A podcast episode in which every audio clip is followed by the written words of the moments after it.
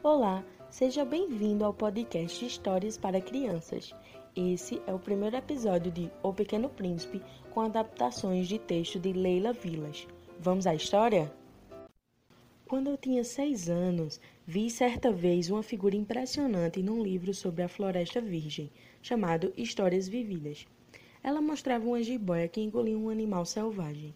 Ao lado está a lembrança que tenho daquele desenho. O livro explicava: as jiboias engolem sua presa por inteiro, sem mastigar.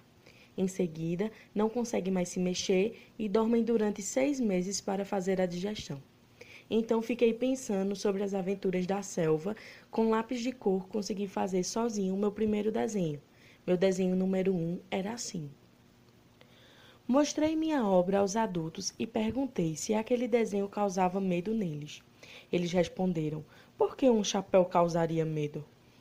O meu desenho não representava um chapéu, representava uma cobra enorme que fazia a digestão de um elefante. Então, desenhei a jiboia inteira. Então, desenhei o interior da jiboia para que os adultos pudessem entender. Eles sempre precisam de explicação. Meu desenho número 2 era assim.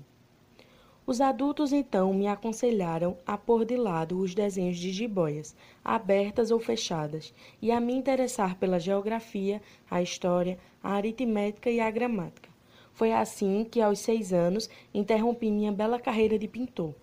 Fui desencorajado pelo pouco sucesso que fiz com os meus desenhos número 1 um e 2. Os adultos não compreendem nada sozinhos, e para as crianças é, é cansativo sempre ter que dar explicações. Assim, escolhi outra profissão e fui aprender a pilotar aviões. Voei por quase todos os lugares do mundo, e a geografia, é verdade, me ajudou muito. Só de olhar, eu sabia reconhecer o Arizona nos Estados Unidos ou a China, o que é muito útil se nos perdemos durante a noite. Tive na vida montes de contatos com montes de pessoas sérias. Convivi bastante com os adultos e os conheci bem de perto. Minha opinião sobre eles não melhorou muito. Quando eu encontrava um adulto que parecia ser gente boa, eu fazia com ele o teste daquele meu desenho da jiboia fechada, que sempre levava comigo. Queria ver se aquela pessoa compreendia mesmo as coisas. Mas, com ela e com muitos outros, a resposta era a mesma: é um chapéu. Então eu não conversava sobre jiboias, florestas virgens nem estrelas. Falava sobre esportes, política ou roupas.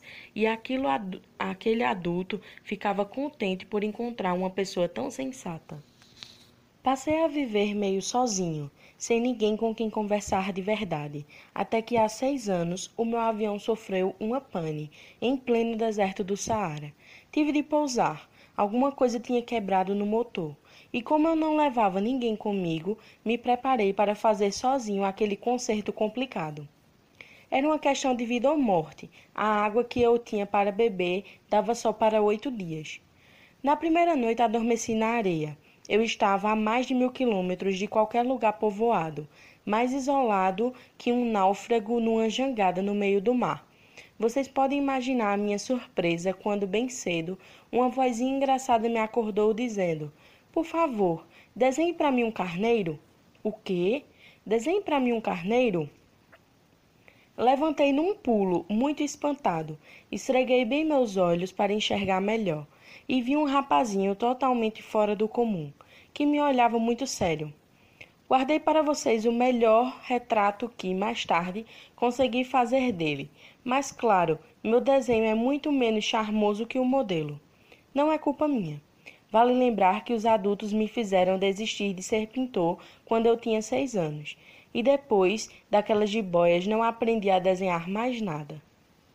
Rapazinho com os olhos arregalados de espanto. Afinal, eu estava a mais de mil quilômetros de qualquer lugar habitado. Curioso que o garoto não parecia perdido, nem morto de cansado, de fome ou sede, nem de medo. Não tinha nem um pouco a aparência de alguém per perdido no deserto. Quando finalmente consegui falar, perguntei: Mas o que você faz aqui? Ele apenas repetiu bem devagar, como se fosse uma coisa muito séria: Por favor, desenhe para mim um carneiro. Quando o mistério é muito grande, a gente não se atreve a desobedecer. Por mais absurdo que isso pudesse parecer, no meio do deserto e correndo risco de morrer, tirei do bolso uma folha de papel e um lápis. Mas, mas então lembrei que eu tinha estudado principalmente geografia, história, aritmética e gramática, e meio mal-humorado disse ao garoto que não sabia desenhar. Ele apenas disse: Não faz mal, desenhe para mim um carneiro. Como eu nunca tinha desenhado um carneiro, resolvi fazer para ele um dos dois únicos desenhos que eu sabia fazer, o da jiboia fechada, e fiquei de queixo caído quando ouvi o garoto afirmar: Não, não, eu não quero um elefante dentro de uma jiboia. A jiboia é muito perigosa e o elefante muito espaçoso. Tudo é muito pequeno onde eu moro. Preciso de um carneiro. Desenhe para mim um carneiro. Então desenhei. Ele olhou com atenção, depois disse: Não, este aqui já está muito doente, faça outro. Eu ainda estava desenhando quando o garoto sorriu e, com boa educação, falou com certa pena. Veja bem, isso não é um carneiro, é um bode, tem chifres. E voltei a tentar, mas o desenho foi recusado como os outros. Esse já está muito velho, preciso de um carneiro que viva bastante. Então, já perdendo a paciência e com pressa de começar a desmontar o motor do avião, rabisquei o desenho ao lado e expliquei. Isso é uma caixa. O carneiro que você quer está dentro. Fiquei bastante surpreso quando vi o seu ar de aprovação. É exatamente assim que eu queria.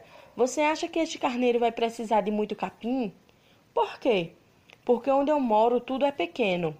Vai ser suficiente, com certeza. Estou dando a você um carneiro bem pequeno. Ele olhou bem.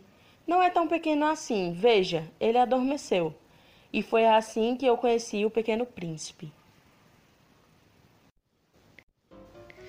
E esta foi a primeira parte do livro O Pequeno Príncipe. Até mais!